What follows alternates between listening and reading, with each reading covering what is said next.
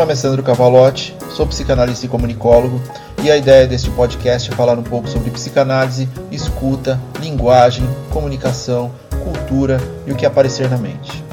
Sem um roteiro pré-definido, a construção do conteúdo é basicamente apertar o REC e gravar o que sai, inclusive erros, sons externos e até atos falhos. Nada de muita formalidade, sem pretensão nenhuma de qualquer coisa. Sejam bem-vindos.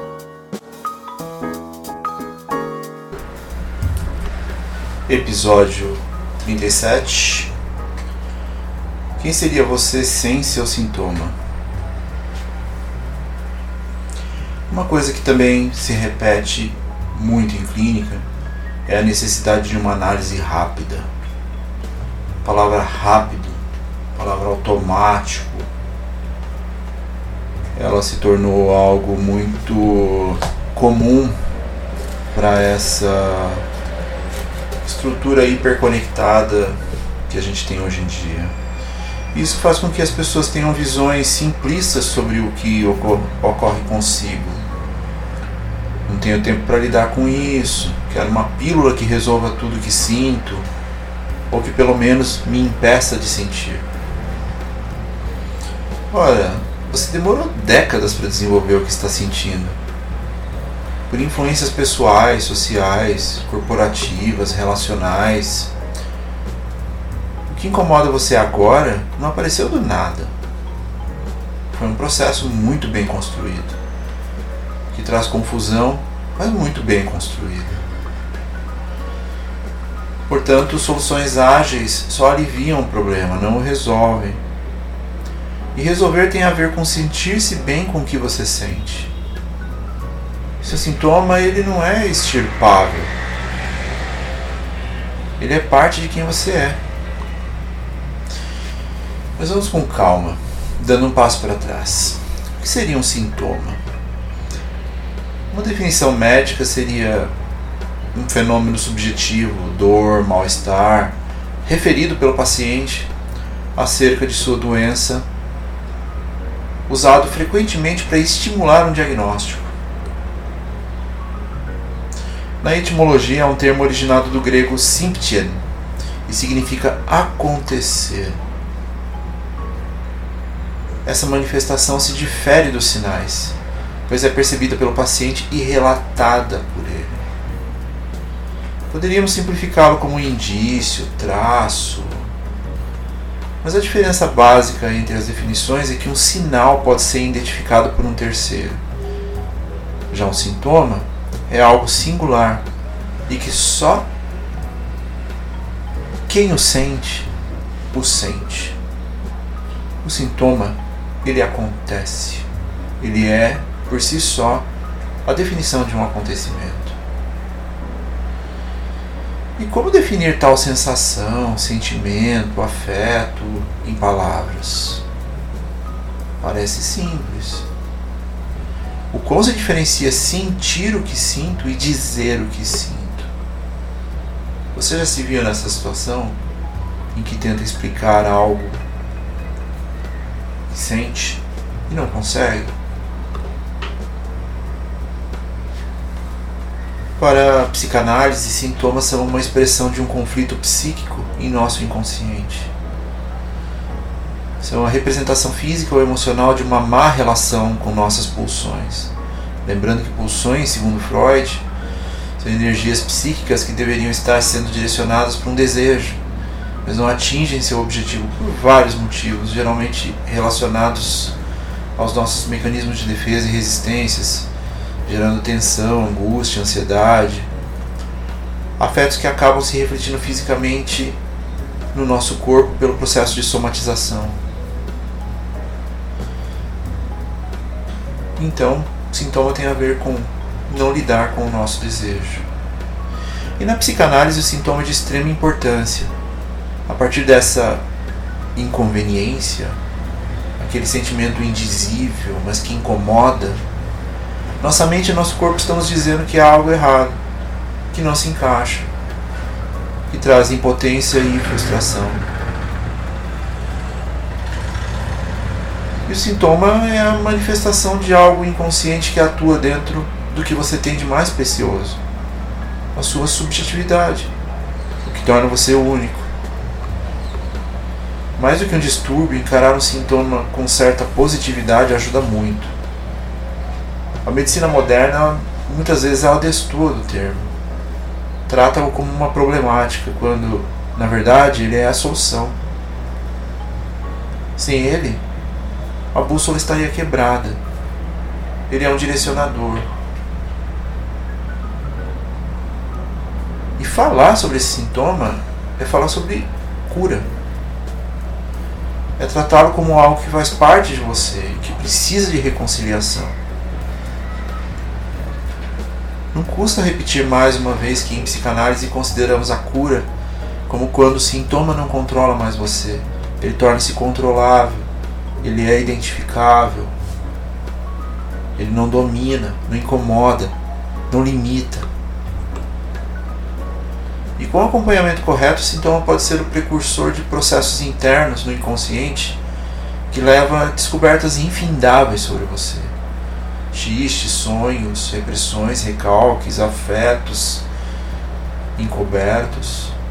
Tudo isso pode ser observado em sua subjetividade através da sua fala. Sintomas se relacionam diretamente com o sujeito que o produz. São únicos, assim como cada um de nós.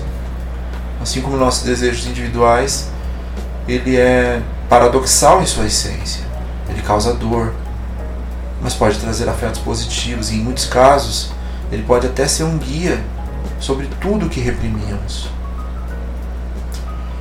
E quando nos calamos para tais sintomas, introjetamos de volta algo que deveria estar solto nos tornamos escravos do que nos cala.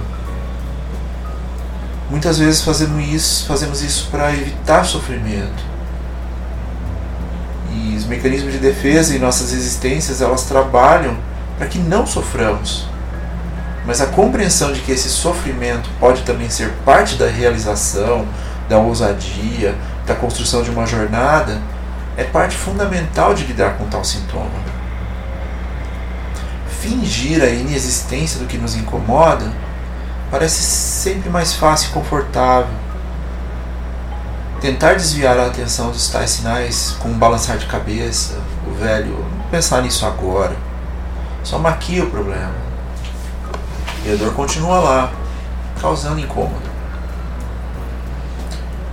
Atalhos não trazem resultados reais. Tempo, dedicação e olhar sobre si são os caminhos para entender seu sintoma e o que ele representa para você.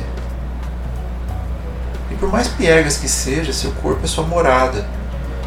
É nele que você vive o tempo todo e precisa se sentir em paz, inclusive com seus sintomas, seja ele qual for.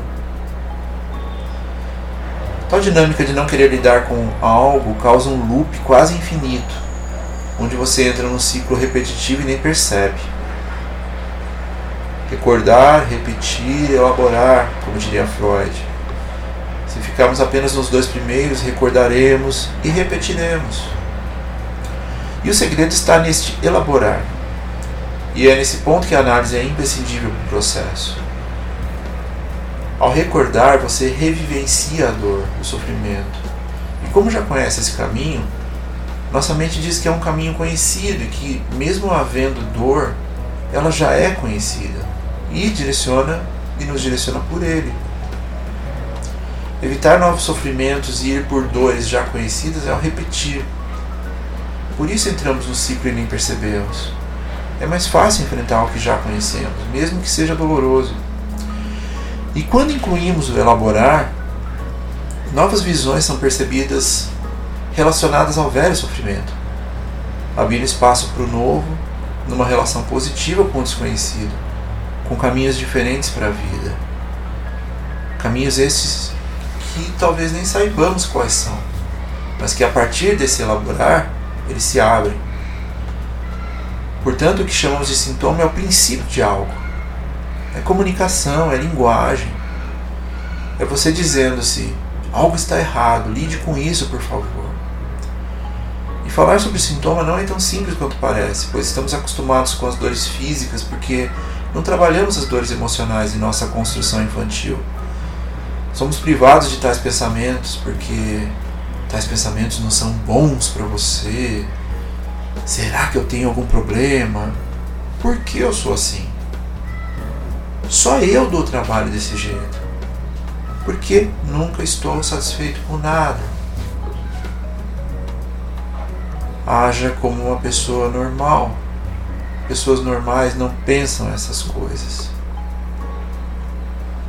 Mas sim, pensamos em coisas variadas e não aceitas pela sociedade o tempo todo.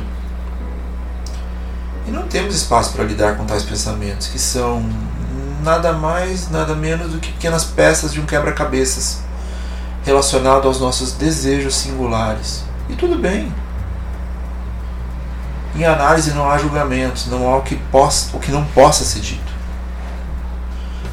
Palavras são importantes e ouvi-las sair de sua própria boca escutá-las pode ser o começo de um caminho novo, diferente e recompensador. Pensando dessa forma, a pergunta persiste e ganha novo fôlego. Quem seria você sem o seu sintoma?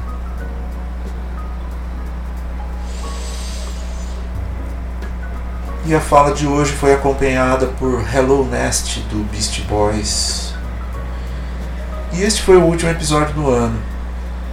Agradeço demais todos que passaram por aqui, que continuam passando.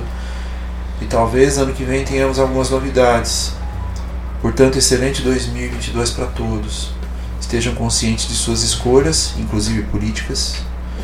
E não se esqueçam: caso sentirem necessidade, algo incomodar e você não saiba o que é, se a insatisfação bater na porta, façam análise.